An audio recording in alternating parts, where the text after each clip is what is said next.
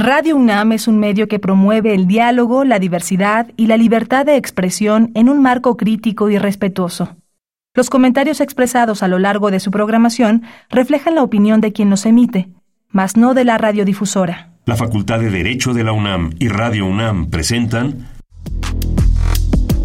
Toda sociedad requiere para su funcionamiento regirse por valores, principios, normas e instituciones. A diario escuchamos, leemos y opinamos sobre temas relacionados con la legalidad.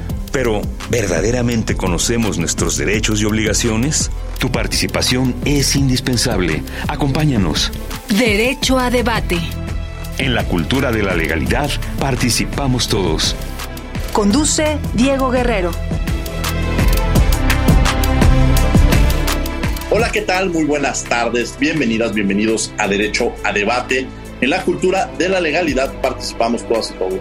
Mi nombre es Diego Guerrero y como cada martes les agradecemos que nos sintonicen por el 96.1 FM. Estás en Radio UNAM. El día de hoy me acompaña en la conducción quienes son la esencia de nuestra universidad, Alexis Martínez Meneses, quien es estudiante de la Facultad de Derecho, que tuve el enorme gusto de conocerlo en las aulas y el día de hoy compartir micrófonos con él. Alexis, bienvenido a Derecho a Debate.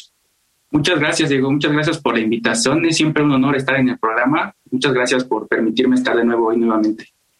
Al contrario, Alexis. Y bueno, el día de hoy vamos a hablar de gobiernos de coalición. Platícanos, ¿qué sabes sobre este tema? Sí, bueno, los gobiernos de coalición son hoy en día una constante tanto en las democracias parlamentarias como en las democracias presidenciales de todo el mundo, al igual que en México. El gobierno de coalición es un arreglo institucional necesario del sistema presidencial en el contexto de un sistema de partidos políticos múltiple en coexistencia con formas de democracia participativa para fortalecer el poder de los ciudadanos. Durante su implementación en México se estableció que la pluralidad política del país era una realidad innegable derivada de un proceso largo e inacabado de transición democrática. Además, se dijo que era indispensable alcanzar acuerdos mediante el diálogo y la negociación institucional para que todas las fuerzas políticas se corresponsabilizaran en, en, la conducción del país y de sus problemas. Es un tema muy interesante y a partir del cual en este programa vamos a saber más al respecto con nuestros invitados. Y bueno, vamos a presentar a nuestros invitados. Alexis, ¿quién nos acompaña en el día de hoy? Sí, Diego. Hoy nos acompaña el doctor Héctor Virgilio Jaramillo Rojas, catedrático de la Facultad de Derecho de la UNAM. Héctor, bienvenido a tu casa, aquí a Derecho a Debate, a la Facultad de Derecho, para, platicar de este tema tan interesante. Muchas gracias, estimado Diego. Muchas gracias, Alexis. Muy, muy, contento de estar nuevamente en Derecho a Debate aquí por Radio UNAM. Mil gracias por el espacio y la oportunidad. ¿Quién más nos acompaña, Alexis?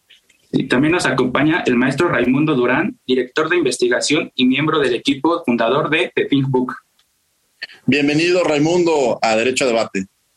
Hola, Diego, Alexis, encantado con la invitación. Un saludo a toda la audiencia. Gracias. También nos acompaña, por último, el doctor Brasil Acosta, diputado federal dirigente de Antorcha Campesina en el Estado de México. Doctor, bienvenido a Derecho a Debate. Muchísimas gracias, maestro Diego Guerrero y Alexis. Agradezco que este tipo de, eh, de derecho a debate le llegue a los universitarios para abrirles la conciencia. Muchas gracias. Muchas gracias, diputado. Y bueno, Héctor, me gustaría empezar contigo. Eh, ¿Cómo podemos hablar de estos antecedentes o qué es esto del gobierno de, de coalición? Platícanos.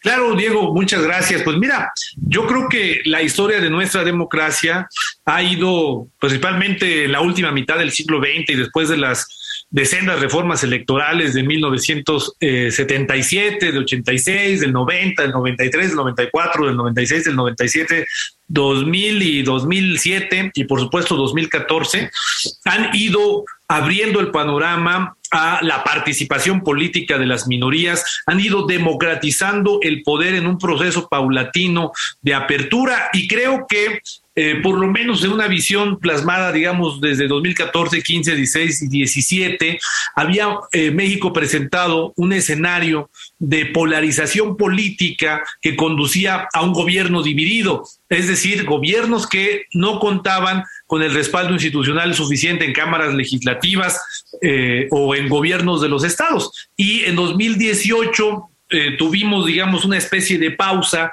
cuando un movimiento político encabezado por el ahora presidente de la República, cambia un poco la realidad, pero que eh, creo que una vez regresando a la normalidad democrática, regresaremos a estos gobiernos divididos, pluripartidistas, pluriactores, donde será necesaria tener una opción, una opción que le dé principalmente, al menos en este caso, al presidente de la República, la posibilidad de gobernar de una manera incluyente. Y justamente de eso hice una investigación doctoral en torno a una propuesta de ley reglamentaria de gobiernos de coalición. Creo que es el paso que viene, estimado Diego, para la consolidación de nuestro sistema político. Muchas gracias, Héctor.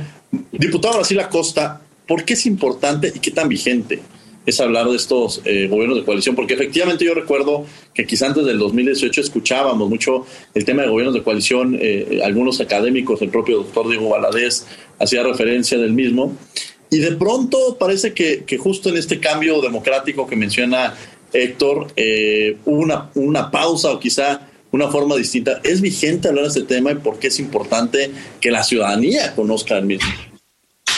Sí, claro, yo quiero recordarle a la ciudadanía las condiciones en las que se encontraban los gobiernos de Vicente Fox y de Calderón, que intentaron desde aquel entonces hacer modificaciones de ley importantes, por ejemplo, las llamadas reformas estructurales, que tenían que acompañar al Tratado de Libre Comercio del 90 y, de los años 90 y que al no realizarse, por ejemplo, modificaciones de, de esta de gran calado, pues realmente pues teníamos un buen cascarón del Tratado de Libre Comercio, pero al final de las cuentas eh, no acompañado con leyes de tan importantes y esto no se logró precisamente porque los gobiernos de aquel entonces no tenían la mayoría en el Congreso calificada para hacer las modificaciones a la Constitución. Entonces, eh, justamente en, en, el año del 2014 uno de los que impulsó, mucho y sigue impulsando el tema es Manlio Fabio Beltrones, que fue nuestro coordinador de diputados en el... Y entonces, vamos a decir, se buscó una, eh, vamos a decir, una alianza estratégica ya en el gobierno de Peña Nieto que este, permitió que desde el 2012 empezaran a avanzar algunas reformas de gran calado, de las 13 más importantes que se hicieron, y que formaron, no sé si recordarán ustedes, la famosa Alianza por México, la que juntó PRI, PAN, PRD en aquel entonces y que logró, digamos, hacer que avanzaran estas reformas aún sin la existencia legal de la reforma. Entonces, eh, era pertinente y es pertinente, en ese, en ese entonces lo fue. Ahora, este, después de la aprobación de estas reformas, solo se hicieron los cambios constitucionales, pero quedaron sin este, su eh, reforma secundaria. Entonces hay una serie de, este, de pues, aspectos que están todavía en el aire y que son los que hay que construir. Y finalmente, con el gobierno del, de este morenista del 2018, también fue necesaria la, o sea, vamos a decir otra vez, regresar a, que no acaparara todo un solo, este, un solo partido y entonces se vuelve nuevamente punto de debate la, alianza y ahora viene la, este, esta nueva alianza por México, va por México, que tiene el propósito de este, unificar criterios en torno a la ley, ¿no? Tan, tan difíciles y tan complejos, ¿cuáles serían quizás los puntos medulares o los, o los temas complicados de hablar de estos gobiernos de coalición, Raimundo Durán? Mira, yo identifico dos dimensiones clave, eh, digamos, en cuanto a cómo puede ser esta legislación. ¿A qué me refiero? Los gobiernos de coalición, eh, digamos, instaurados por ley reglamentaria o en general constitucionales, tienen una serie de variedades en el mundo ¿no? Eh, que podemos identificar. Dentro de estas variedades, a lo mejor eh, podemos hablar de capacidad legislativa del Ejecutivo, de la dependencia, el grado de dependencia que tiene el Ejecutivo en su gobernanza del Legislativo y otras tantas, ¿no? Pero quisiera mapear o poner, digamos, de manifiesto estas dos en concreto, ¿no? Entonces, por ejemplo, si hablamos del menú de legislación que se puede hacer eh, si, pensamos en la serie de posibilidades que hay para legislar, en dependencia legislativa podemos hablar del punto mínimo, que son las coaliciones vinculantes, es decir, aquellas carteras de gobierno o aquel eh, conjunto gubernamental de varios partidos que va a repartir una serie de carteras y se va a alinear en, en torno a una agenda. Podemos tener, digamos, sumándolo de manera incremental en cuanto a dependencia legislativa, una figura de presidente premier y antes de eso quizá una figura de mm, representante gubernamental en la Cámara, ¿no?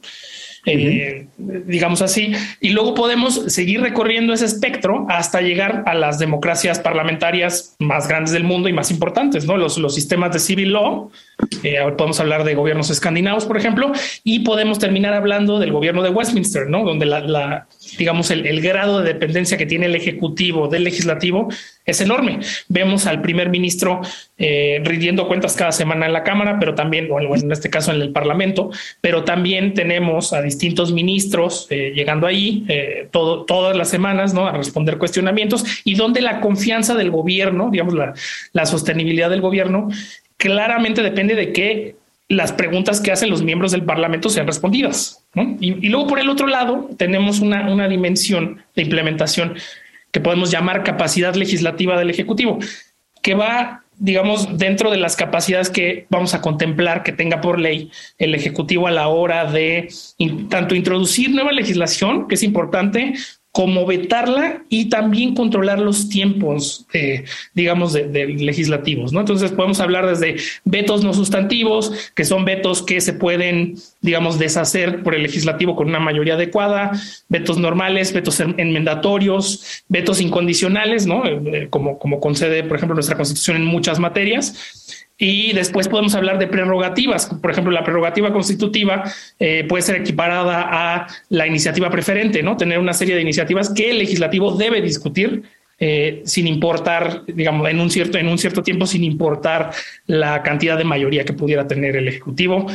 Y así también puede controlar eh, tiempos de comités y de, digamos, comités parlamentarios y sesiones. es todo un espectro, ¿no? Entonces, hay un menú de opciones y, creo que la, digo, el doctor Jaramillo aquí eh, será el experto de cuál puede ser la combinación adecuada para México, pero lo que yo, mis, mis, dos, mis dos centavos al tema serían que eh, hay que hacerlo atractivo al tipo de sistema de, gobernanza que tenemos hoy, ¿no? O sea, nosotros a lo mejor no podríamos transitar de golpe a un, un sistema de estilo Westminster, eh, con capacidades legislativas muy amplias, eh, así, así como así, ¿no? Tal vez para los actores políticos esto no sería aceptable.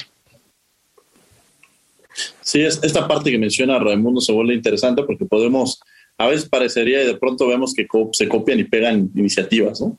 Porque pretendemos que una ley que funcionó en otro país puede funcionar en nuestro país, incluso hasta las entidades de la República, no necesariamente una ley que fue aprobada en una entidad de la República puede ser funcional en otra entidad de la República. Esta forma, como se dice, tropicalizarla tropicalizarla, este, Héctor Virgilio, cómo se tropicaliza una ley o cómo logramos incluso cuáles serían los puntos claves dentro de nuestro sistema jurídico mexicano. Claro, digo, en, el ideario, en el imaginario, decir que podríamos parlamentarizar el régimen de gobierno, tener un parlamentarismo por lo menos atenuado en país, en nuestro país sería una maravilla, pero la verdad sí creo que es un poco utópico. Sin embargo, el gobierno de coalición plantea una posibilidad para que el Poder Ejecutivo pueda convocar a opositores políticos, a viejos opositores políticos, para hacer gobierno. Y esto, esto implica necesariamente la inclusión de actores políticos que no estarían gobernando si fuera exclusivamente por las mayorías y las minorías que establecen las elecciones. Esto busca ser un ejercicio eh, que atraiga también a, los representantes de las personas que votaron por otras opciones políticas, ya sean más o menos mayoritarias o de plano minoritarias. Eh, en, en, algún momento podríamos formar una coalición mínima ganadora eh, con votos suficientes, digamos, en el poder legislativo que permitiera al presidente que convocara un gobierno de coalición aprobar una reforma eh, una agenda de agenda legislativa de reformas que tienen los proyectos de todos los presidentes. Eso es lo que podríamos ver. De eso se trata justamente formar un gobierno de coalición. Sin embargo, también creo que eh, es necesario que exista una legislación secundaria que, como bien decía el diputado Acosta, hace falta para este apartado del artículo 89 constitucional y justamente el, el proyecto de empujar una, eh, una iniciativa de ley de legislación secundaria es porque hoy si alguien de algún presidente, incluido este, que además ha tenido algunos rasgos de invitación a actores políticos de otros, de otros partidos, principalmente invitándolos a que ostenten cargos de representación diplomática, eh, si hoy se tuviera o se pudiera optar por eh, constituir un gobierno de coalición sería muy complicado porque no hay una ley que diga cómo debe de ser el convenio, qué debe de contener el convenio. Y justamente eh, pienso que ese es donde está la gran laguna de la cual nos platicaba el diputado Acosta. Pues necesitamos llenar esa laguna con reglas muy claras. Por ejemplo, los partidos coaligados durante el tiempo que dure la coalición que hace gobierno deberán competir en elecciones locales o intermedias entre sí, tienen que ir en bloque, tienen que ir juntos, pueden ir separados. Entonces, esto es parte de las reglas que necesariamente tiene que tener un convenio de coalición y el convenio de coalición debe de emanar de reglas mínimas en una ley reglamentaria. Pienso que el, el debate no es, no es menor ahora, que no necesariamente hay que decir que está descartado, yo pienso que este volverá a ser tema quizá el año que viene, pues hay una gran coalición electoral que incluyendo eh, al Partido de la Revolución Democrática, Revolucionario Institucional y Acción Nacional, podrían postular un mismo candidato. Y al final de mi trabajo de investigación yo concluyo, a ver, si los partidos políticos pueden mantener su individualidad, aunque sean emanados de una coalición electoral, también podrían constituir un gobierno de coalición. Creo que vale la pena reflexionar y ampliar el debate sobre esto estoy convencido de que no es un tema enterrado, estimado Diego. Qué, interesante y creo que le aventaste un poco la, bola al, diputado Brasil Acosta con estos temas tan... Ella hablaba sobre estos temas pendientes legislativos o el camino a seguir en términos legislativos, pero también lo complejo que podría también representar estos procesos de negociación, estos procesos políticos, es decir, encontrar estas aristas políticas y jurídicas que tendríamos bajo este sistema, bajo este proceso legislativo para llegar a este puerto. Y bueno, después le cedería el micrófono a Alexis Martínez. Pero adelante, diputado Brasil Acosta.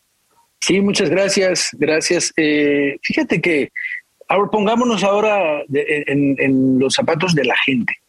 Vamos a decirlo así. La gente tiene, pues, simpatías con un partido en función, en general lo podemos pensar así, de ideologías, ¿no? Y entonces, eh, de pronto ha sido un poco difícil que le digas a la gente que ha sido este, llamada a pues a, repudiar, vamos a decirlo así, a, un partido con, el que ahora estás aliado, entonces se vuelve un poco difícil. Ahí tienes tú que se, ha criticado que está la izquierda, el centro y la derecha juntos, ¿no? Eh, y, y, entonces, así digamos, la pregunta que habría que hacernos es correcto, la gente le da la confianza a cada uno de los partidos que la representa y ahora allá arriba se ponen de acuerdo y qué tal si las, lo que los coaligados este, toman medidas y hacen cambios en la ley que no benefician a la gente. Ahí tenemos un problema, ¿cierto? Entonces, eh, sí es cierto que, o sea, finalmente la gente le da la confianza a su partido, le da la confianza y ya con esa confianza, dada la ley, entonces se pueden hacer coaliciones en este preciso momento. Y efectivamente algo de esto decía el doctor este, Virgilio Jaramillo, en el sentido de que ya hay algunos visos de que se jalan a las oposiciones para mandarlos de diplomáticos, ¿no? Entonces, y eso ya es parte de, la, de, la, de, lo que permite la ley, ¿no? Eso lo permite la ley.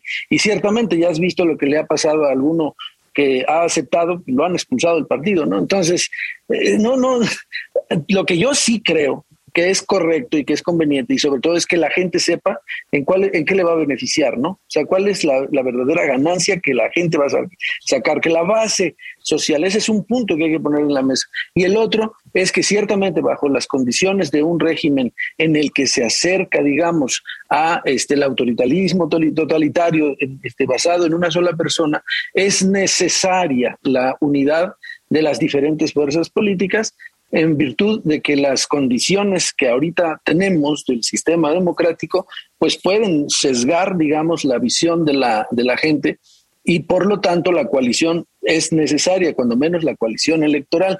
Pero de ahí pasar a la coalición este ya de gobierno, pues ya está la base. Entonces, ¿qué sigue? Discutir. Pero lo que quieren ahorita no es discutir este tema, sino es quitar al INE, desaparecer al INE, este, destrozar la democracia que hemos construido durante más de 30 años. Y pues en eso no, nosotros nos vamos a oponer definitivamente y en el momento en el que sea necesario tratar el tema de la coalición, me parece que es fundamental y correcto que lo hagamos pensando siempre en el beneficio de la gente.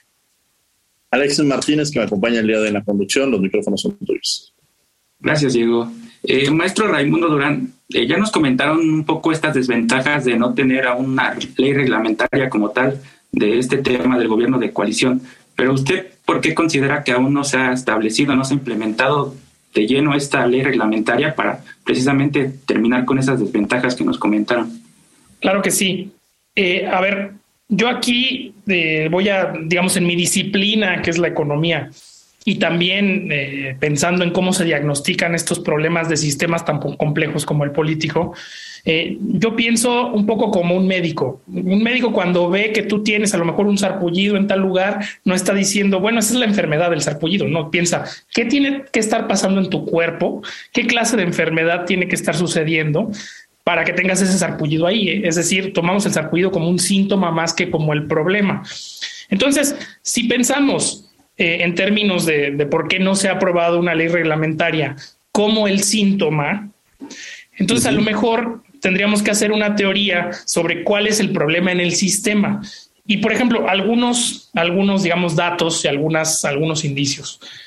Si pensamos que actualmente el tipo de, forma en que se ha coaligado una serie de partidos ha sido así, digámoslo así, por, por fuera de la ley, es decir, por fuera de mecanismos reglamentarios claros, eh, hay un deseo, es decir, estamos viendo que hay un deseo claro por generar agendas comunes. Ahora, qué tan volátiles son esas agendas y qué tanta credibilidad tienen los partidos para comprometerse es otro tema, pero el deseo ahí está.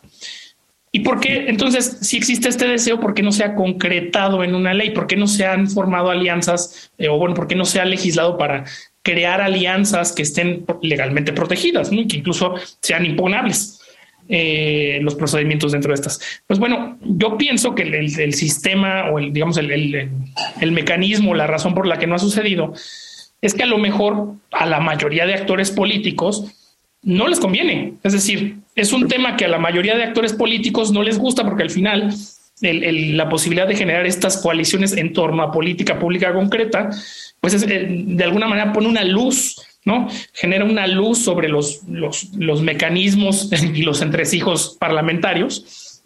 Y dentro de esta luz que, que, emana, pues vamos a ver que, las, las, estrategias de eh, partidos que a lo mejor son más de masas y que, y que, y que basan su rentabilidad electoral en prometer ampliamente, ¿no? Sin, sin, sin, ser muy específicos en la agenda, pues no es muy conveniente, ¿no? No, no, les, va, no les va a convenir. Además, por supuesto, del riesgo intrínseco que implica eh, delegarle un parte de tu agenda o incluir en tu agenda cosas que tienen que ver con otros eh, estilos programáticos. Hablaba el diputado Brasil sobre eh, la cultura política mexicana, ¿no? Decía, bueno, las, personas, los electores votan por ideología. Yo ahí haría la expansión o la extensión de que a lo mejor la cultura política está evolucionando en el sentido de que el elector con suerte se ha vuelto más pragmático ahora que ha tenido la oportunidad de ver gobernar a todos los espectros políticos o a, una mayoría, digámoslo así, eh, y entiende que a lo mejor no es la ideología pura y dura, sino la clase de acuerdos de lo, posible, lo que importa para, para elegir a alguien. ¿no? Entonces, yo diría que, si me preguntas en concreto por qué no, creo que porque a grandes eh, sectores o grandes espectros del sistema político mexicano no les conviene aún que se dé un tipo de gobierno así. Interesante. Axel Martínez, los micrófonos son tuyos. Gracias, Diego. Eh, doctor Héctor, ya, ya nos comentaba hace un momento las desventajas de no tener una ley reglamentaria, pero quisiera que nos comentaras si existen como tal riesgos, pero directamente de un gobierno de coalición. Sí, como no, eh, Alexis, creo que es una extraordinaria pregunta. Eh, por supuesto que existen riesgos, es decir, ni en las ciencias sociales ni en la política existen fórmulas mágicas como quizá eh, podrían eh, eh, serlo en ciencias exactas. Aquí trabajamos con personas y las personas pues son proclives a, vicios, ¿no? ¿A qué me refiero?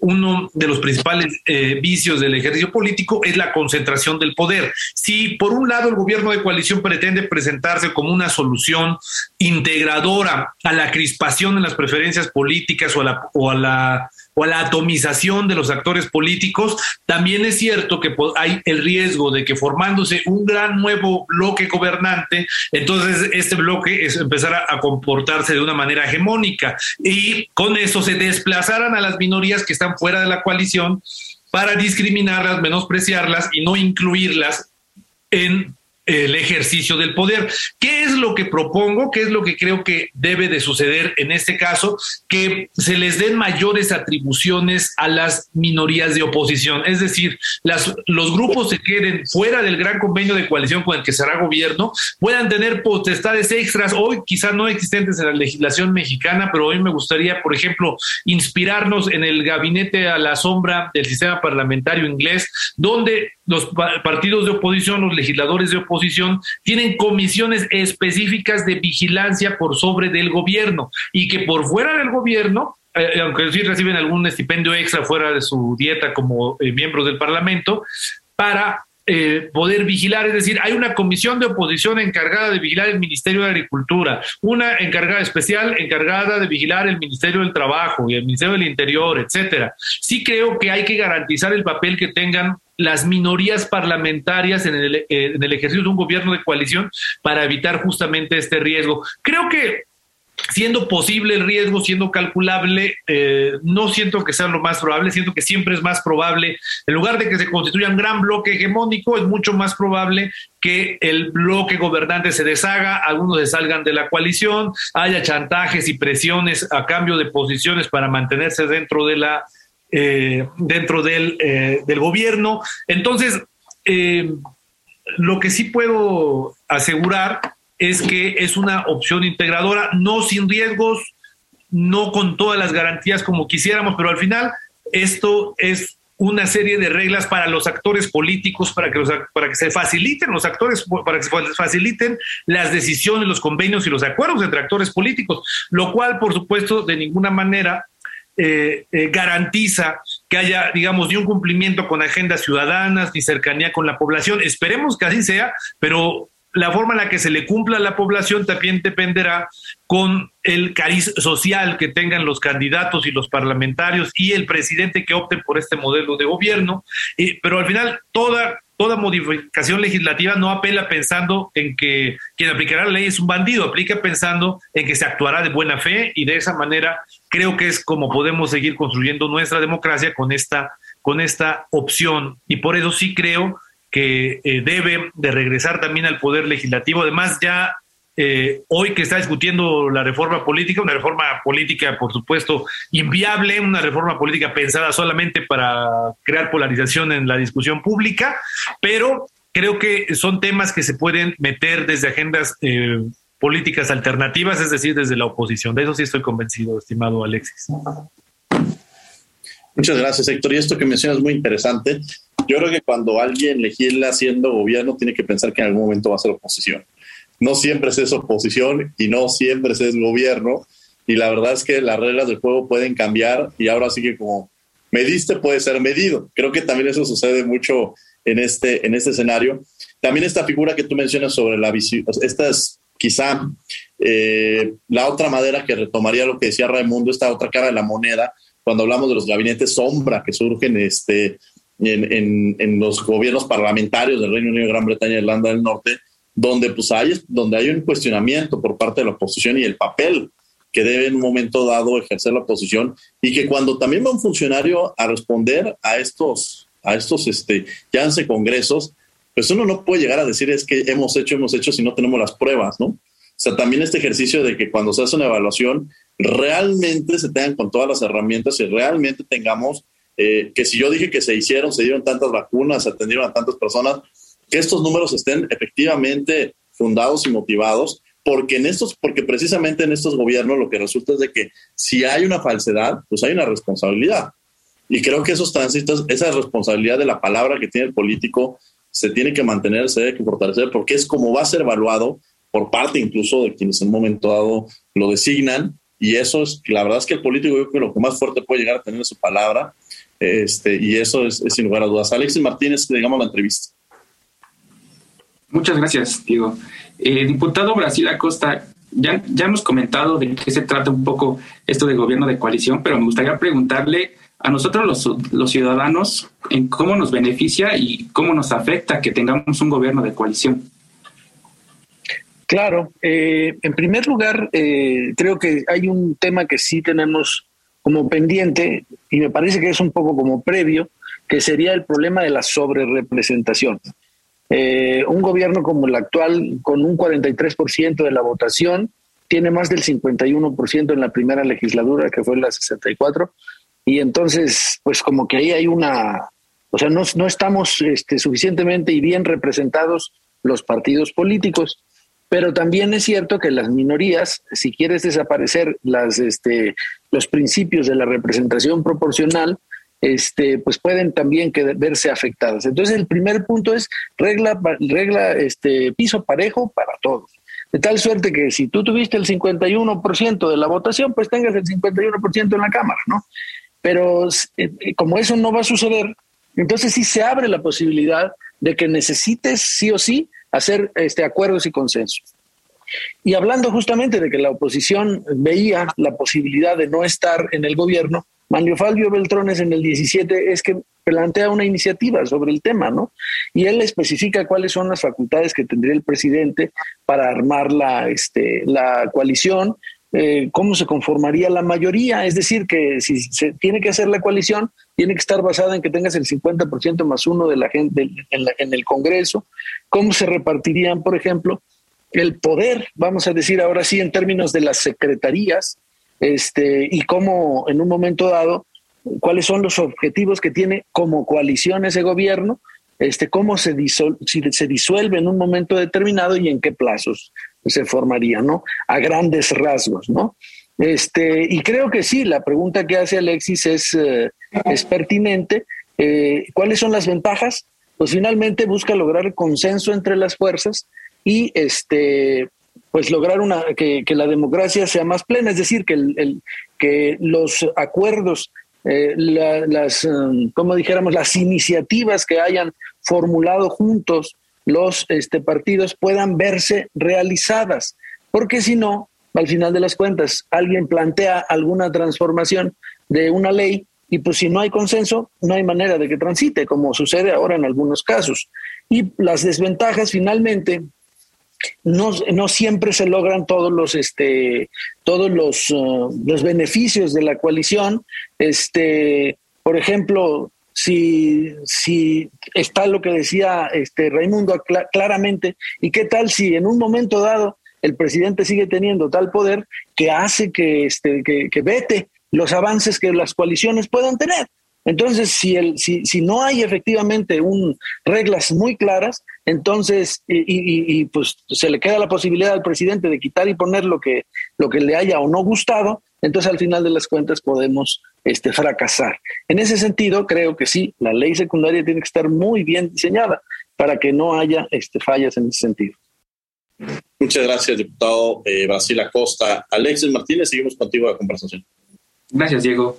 Eh, doctor Raimundo Durán, eh, ya nos comentaba el diputado que al tener un gobierno de coalición se pueden producir pues estos enfrentamientos, fuertes enfrentamientos entre poderes políticos. ¿Esto cómo afectaría en general la gobernabilidad? Claro, mira, te voy a dar una respuesta un poco basada en dos principios. El primero, flexibilidad de la coalición y segundo, credibilidad de la agenda. ¿A qué nos referimos con la flexibilidad de la coalición? Al principio de que entre más rígida sea, es decir, entre más estricto sea un convenio de coalición, entre más permanente sea un convenio de coalición, la teoría económica es innegable y nos dice que los, los partidos pequeños, los actores más pequeños de esa coalición, tienen todos los incentivos para vender su apoyo más caro, para tratar de acaparar la agenda, para tratar de dificultarla. Eh, es decir, el, actor pequeño tiene el incentivo de antes del gobierno, antes de, es decir, vamos a, viene el ejecutivo que tiene la mayoría relativa, pero no absoluta, y empieza a negociar. Los partidos pequeños son los que más incentivos tienen a presentarse como mm, no combativos, ¿no? como, como actores eh, muy, muy flexibles. Pero una vez se firma el convenio de coalición, el incentivo se vuelve al contrario el partido pequeño es el que tiene todos los incentivos de tratar de que su agenda pase de la manera más forzada posible, dado que si el, si el convenio de coalición es muy estricto, eh, romperlo va a generar un, digamos, un problema de gobernanza severo por varios meses. Entonces el Ejecutivo en visión de eso, eh, digamos, previendo esa situación, eh, lo va a tratar de mantener contento. Creo que es una dinámica que además se puede observar a término, en términos legislativos actuales en México. Pero bueno, y la siguiente parte de esto es, eh, la credibilidad de la. Bueno, antes, un comentario adicional. Si, la, si la, el convenio de coalición es flexible, eh, si, si, no, hay que, no hay que llenar tantos, no hay que hacer tanto papeleo, por así decirlo, si, si los, los costos administrativos de negociación no son, son tan altos y podemos reemplazar ese pequeño partido por uno mediano con otra agenda similar o parcial o con otro pequeño, entonces los, los, partidos pequeños no tienen estos incentivos que fácilmente pueden desbaratar un, convenio de coalición, ¿no? Y el segundo punto es de la credibilidad. La, la, herramienta fundamental que da el gobierno parlamentario es credibilidad eh, ante, ante una agenda gubernamental. No es, es el punto central y por lo que por lo que estos gobiernos suelen funcionar en el mundo. Ahora, ¿cuál es la diferencia con lo que proponemos en México? En México el gobierno de coalición es solo una opción estratégica más entre todas las formas de gobernar, ¿no? Entonces, lamentablemente tenemos parcialmente comprometida esta credibilidad, esta forma en que, en que, el Ejecutivo se puede comprometer creíblemente a llevar un gobierno de coalición muchos años. Y creo que es algo que los actores políticos ven como un riesgo claro y por lo cual no aprueban este tipo de, iniciativas. Entonces, ¿cómo vamos a generar credibilidad no solo, eh, no solo con mecanismos legales, sino también, y quiero retomar un poco lo que decía tanto el diputado Brasil como el doctor Virgilio, eh, eh, doctor también Brasil, la cuestión de que, por ejemplo, como tú gobiernas y tratas a la oposición, te van a tratar eventualmente cuando seas oposición. Creo que en México estamos todavía muy inmaduros en cuanto a que los actores políticos, que también son animales políticos racionales, aprendan que esta mecánica va sucediendo. Es decir, no hemos tenido todavía eh, esta, esta, este, este, digamos, este ciclo de, gobernanza amplio donde los actores se repiten. Entonces, en el momento en que empecemos a generar este ciclo, a lo mejor esa civilidad política y, esa tomar en cuenta esos factores como que después yo voy a, voy a terminar en el legislativo como un diputado de oposición y nadie me va a hacer caso, eh, entren en los cálculos políticos, ¿no? Entonces, por un lado, rigidez de los convenios de coalición eh, y por otro, credibilidad del Ejecutivo a la hora de actuar. Creo que son los dos factores que te podría decir. Eh, pueden garantizar o sabotear el éxito de una reforma de gobiernos de coalición. Esto, Raimundo, que mencionas, me lleva también a otra, a otra pregunta con Héctor Virgilio, que es eh, quizá en esta parte que hablas de los grupos, de los grupos de los partidos, no, no mencionarlos que tienen mayor presencia, por decirlo así. No me gusta decirlo como partidos pequeños, partidos grandes, pero sí pensar en estos partidos que tienen menor número de diputados o, en fin. Y de pronto me llama la atención esas coaliciones a ver si no se corre un riesgo, porque pues, se me ocurre en España, que además tú sabes que yo estoy muy vinculado con, con el sistema jurídico español, de pronto dicen el Partido Popular ha tenido que hacer acuerdos con Vox. Y estos acuerdos han permitido que este partido pequeño tenga que empiece a crecer bajo o sea, está creciendo bajo el cobijo de, este, del Partido Popular, donde se puede volver incontrolable, y son partidos que quizá vuelven un poco, o cuando de pronto entran estas negociaciones de un partido, y mencionemos partidos con menos presencia, cuando Podemos le decía al PSOE, oye, pues no va a pasar tal hasta que si no me das tal cartera, tal cartera. Es decir, esta otra cara de la moneda no sería darles mayor presencia a estos partidos que, que repito, darles mayor poder y que de pronto eh, tengan una sobrerepresentación incluso en algunas carteras o que no puedan pasar iniciativas por ese mínimo voto, porque al final se vuelven partidos que con esa, con la, ese es el voto que se requiere para poder pasar otras iniciativas. Es decir, y creo que también esta pregunta la, tendría con el diputado Brasil Acosta sobre el enorme costo que tienen estas negociaciones en, en la Cámara de Diputados. O sea, y, y reforzarlo, el partido, el Partido Revolucionario Institucional fue gobierno y ahorita es oposición y a veces la oposición también tendría que pensar, es decir, todas estas cambios que se van suscitando. Pero Héctor, me gustaría empezar contigo y después en esa misma línea, tomando esta provocación que nos hace Raimundo, regresárselas a ustedes dos. Muchas gracias, Diego.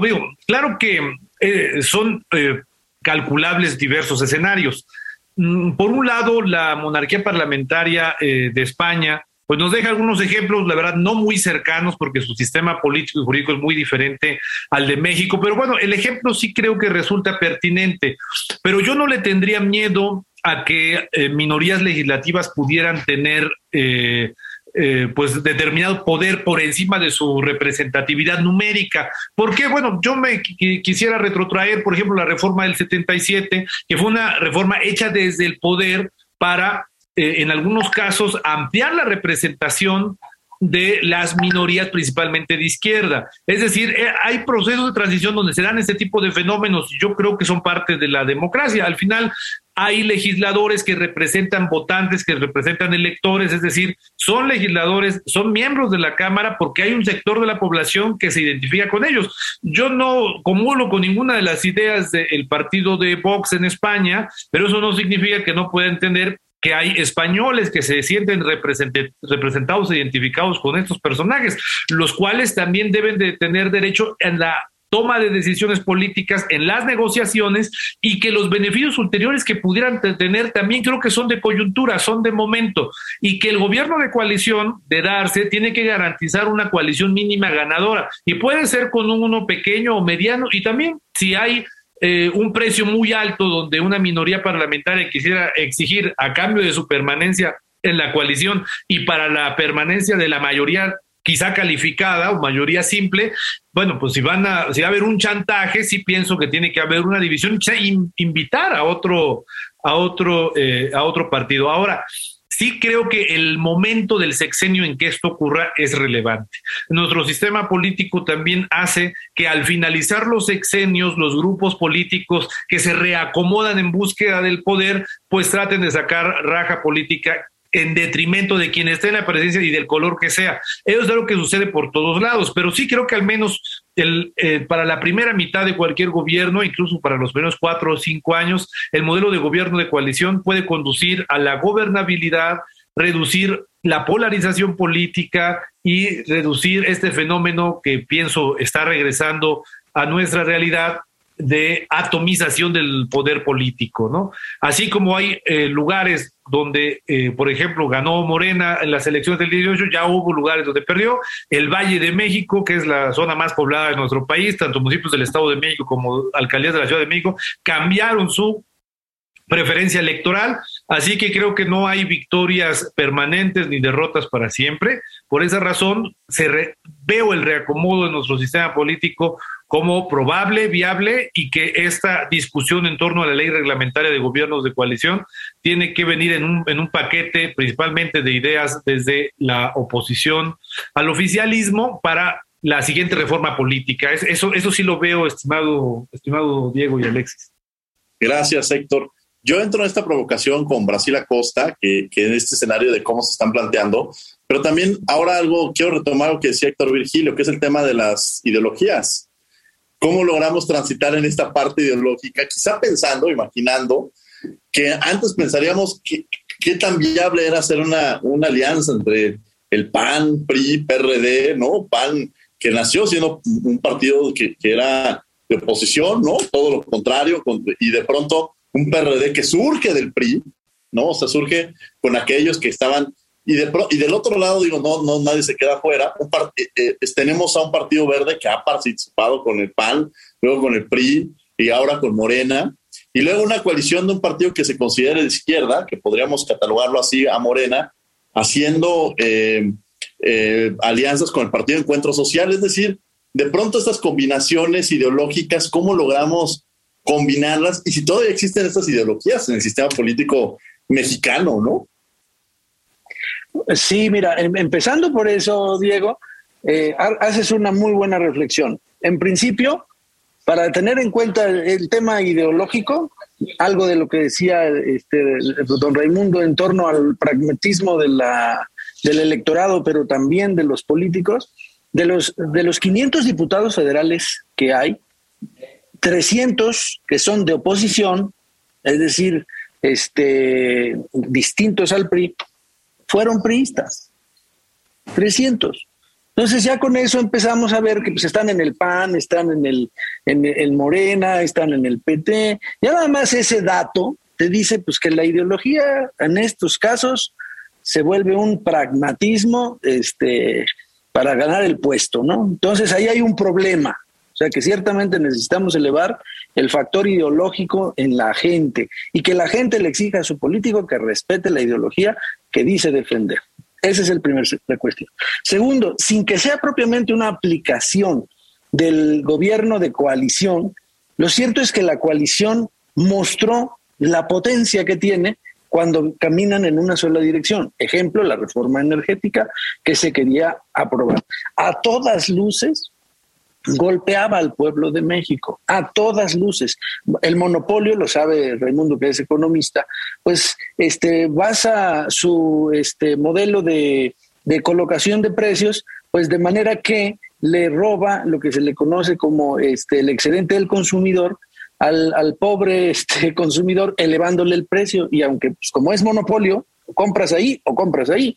Entonces, regresar al monopolio de los años 60 de la Comisión Federal de Electricidad, gastar este, energías sucias como el combustóleo o hablar de energías limpias, las hidroeléctricas, cuando tenemos un problema de desabasto de agua en México, era realmente un problema. Por lo tanto, votar en contra de esa reforma en bloque con este, la coalición este, va por México fue un verdadero este, ejercicio de, democrático que permitió frenar una iniciativa que le podía pegar al gobierno.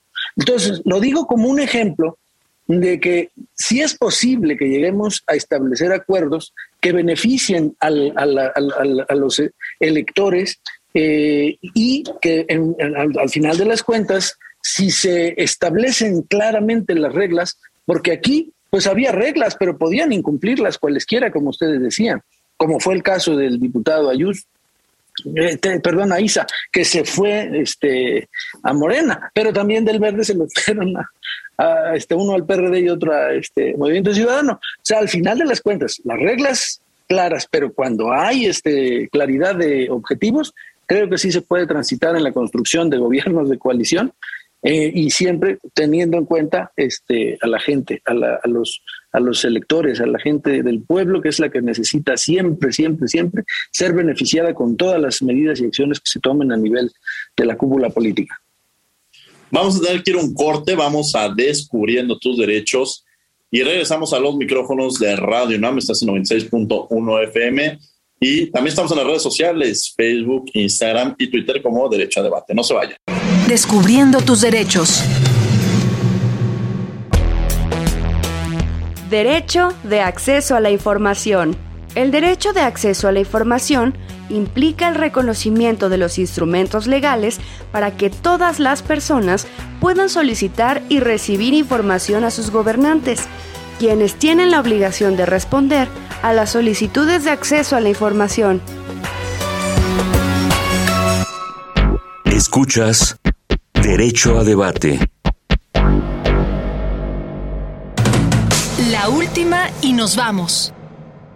Bien, estos fueron Descubriendo tus Derechos. Estás en Radio UNAM, estos 96.1 FM, estás en Derecho a Debate. Y bueno, la última y nos vamos, la última y nos vamos, Raimundo Durán. Claro que sí, Diego. Bueno, pues yo para cerrar quisiera muy brevemente tratar mm, el efecto que va a tener en el largo plazo la reelección legislativa, eh, en este caso de estos actores, en, los términos que lo planteaba tanto el diputado Acosta como el doctor Jaramillo. Eh, yo creo que cada legislador y cada actor va a ir encontrando su lugar y su electorado, su nicho electoral. En la medida en que las diputaciones no dependan tan fuertemente de las dirigencias partidistas y en general los puestos de representación popular no, no lo hagan, yo creo que vamos a tener eh, que diputados a lo mejor sí se oponen ideológicamente a ciertas cosas y a otras no. Y en un gobierno de coalición yo creo que lo vamos a ver más, que un partido se oponga a ciertas cosas y a otras no, eh, sin que tengamos estos cruces tan raros de agenda con, digamos, de agenda de política pública con ideología política asociada a un partido. Eh, creo que los partidos van a tener que ser más explícitos en cuanto a qué apoyan en la medida en que estos efectos de la, de la reelección legislativa entren en, en, tema de gobiernos de coalición y sin ellos. ¿no? Entonces ese sería mi comentario. Gracias, Raimundo Durán. La última nos vamos. Vamos, Héctor Virgilio Jaramillo. Muchas gracias, estimado Diego. Pues para cerrar, a mí simplemente me gustaría compartir que tras una reflexión eh, eh, pues amplia del estudio del sistema político mexicano. Creo que no es ajeno ni difícil eh, concluir que en este tortuoso camino de consolidación democrática nuestro país ha ido abriéndose, abriéndose y abriéndose, es decir, democratizando el ejercicio del poder. Y, esto tiene una, eh, una etapa, una siguiente etapa en la posibilidad de que nuestro país cuente con una ley reglamentaria de gobiernos de coalición. Al final será una opción, ahí en el cajón que dice artículo 89 constitucional, una atribución de muchas, en este caso potestativas, no solo no obligaciones, sino potestativas, que tiene el presidente de la República y que como garantía para la inclusión de minorías podría permitir eh, tener gobiernos más plurales, con mayores controles, donde las minorías legislativas tengan eh, desde la oposición la posibilidad de controlar verdaderamente el poder, alejarse de ejercicios de corrupción y de malos incentivos que mueven hacia la corrupción, sino verdaderamente poder controlar, emitir opiniones y juicios que, basados en evidencia, eh, puedan eh, servir para que el gobierno construya o deconstruya la forma en la que trabaja. Creo que eh, nuestra mentalidad, la mentalidad de los mexicanos, hoy está mucho más avanzada, ah, junto con la época de la gran cantidad de información que hoy recibimos en la posibilidad de optar por nuevos modelos y de modificar un poco la forma en la que nos hemos construido. El modelo de sistema político mexicano es exclusivamente mexicano. Es el que nuestra historia nos ha dado, es el que nuestra evolución de las luchas internas y de los problemas internos ha dado, y no se puede replicar, y si quisieran replicarlo en cualquier otro país no se podría. De esa misma manera, pensar en optar eh, por facilitarle el camino a un presidente que quisiera formar un gobierno de coalición con esta ley reglamentaria, creo que es una opción democratizadora, creo que es el siguiente paso que tendremos que estar discutiendo con miras a las elecciones de 2024. Y asimismo también eh, puedo concluir que aún una gran coalición electoral, si los partidos políticos que la forman eh, conservan sus ideologías políticas, sus prácticas democráticas, sus clases políticas, su representación territorial y su militancia de base, aún compitiendo juntos en una coalición electoral, pienso que si garantizan su individualidad con estos cuatro o cinco requisitos que acabo de comentar, bien podrían formar un gran gobierno de coalición y este gobierno de coalición frente al actual centralismo que vivimos en esta, en esta presidencia podría presentarse como una opción electoralmente viable y por esa razón creo que vale mucho la pena que el gobierno de coalición regrese al debate público. Muchas gracias por el espacio, muchas gracias amigo Diego, Alexis, por supuesto gracias a Radio UNAM. Un gran placer compartir este espacio con el diputado Brasil Acosta, quien emitió su voto en la reforma política de 2014 que creó esta opción, y por supuesto a mi colega y amigo, al maestro Durán Lozano. Muchas gracias a todos. Gracias, Héctor. La última nos vamos, diputado Brasil Acosta. Muchas gracias, eh, don Diego. Primero preguntar, ¿y la gente sí sabe lo que es el gobierno de coalición? ¿Sí está en su ánimo a nivel nacional? O sea que lo primero que tenemos que hacer es llevar eh, a explicar paciente y claramente qué es lo que es un gobierno de coalición y por qué le beneficia a la gente. ¿no? La pregunta que hacía correctamente Alexis. Segundo, somos un, somos un gobierno, una clase política mexicana muy barroca. Tenemos más de 1.700 reformas a nuestra constitución. Ya es un, ahora sí es un Frankenstein comparada con la original, a diferencia de los Estados Unidos, que tiene un poco más de 25 entonces enmiendas. Entonces, luego es difícil ponernos de acuerdo, ¿no? Porque lo que al uno le gusta no le gusta al otro, le afecta aquí, le gusta, le pega acá. Entonces, ahí hay un doble, este, un doble trabajo. El primero, creo que el más importante es qué dice la gente, qué dice la ciudadanía, qué dice el pueblo, le sirve, le conviene o no, cuál es su opinión. Y la segunda, pues ponernos de acuerdo. Esa va a ser como la más difícil. La primera, pues es fácil relativamente hablando, explicar pacientemente, pero la otra no creo que vaya a ser tan fácil. Y por lo tanto, mi conclusión es que eh, no vamos a tener reforma secundaria dentro de un buen rato. Muchas gracias, diputado Brasil Acosta. Alexis, con algo con lo que quieras terminar, ya nos quedan un par de segundos. Sí, Diego, bueno, solo me gustaría concluir diciendo que un gobierno de coalición puede reforzar el principio de la separación de poderes para que éste no se concentre en uno solo y, bueno, recalcar esta importancia de que se establezcan las reglas con una ley reglamentaria, como se comentó a lo largo del programa. Los invitamos también todos los miércoles, todos los miércoles estamos en el canal Cultural de México, estamos en el canal 22 en Cultura al Derecho, abordando diversos temas jurídicos, sociales, desde una perspectiva en las bellas artes, la literatura, la música, la pintura, el cine y series de televisión, todos los miércoles a las 5 de la tarde en el canal 22. Desde luego agradecemos a la Facultad de Derecho de Radio UNAM, coordinación Renata Díaz Conti, voz de las notas y redacción Ana Salazar, asistencia Maricarmi Granado, Celia Hurtado, Edgar Cabrera y Alexis Martínez, control difusión Sebastián Cruz, controles técnicos y producción Paco Ángeles. No olviden que nos escuchamos de ley todos los martes. Esto fue Derecho a Debate. Por hoy concluye la discusión, pero no se pierdan el próximo tema en Derecho a debate. En la cultura de la legalidad participamos todos.